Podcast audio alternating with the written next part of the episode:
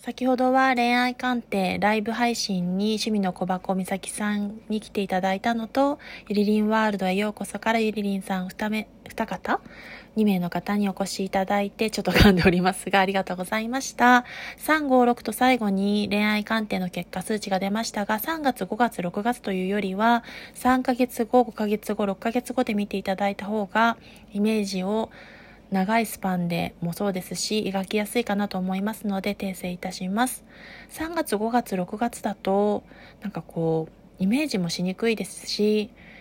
3ヶ月後、5ヶ月後、6ヶ月後、もしくは3のつく日、5のつく日、6のつく日を目印に見ていただくと、とても自分でその日をイメージしやすいかなと思います。それではご視聴ありがとうございました。16名の方にライブ視聴いただき感謝しております。失礼いたします。またライブ配信でお会いできれば嬉しく思います。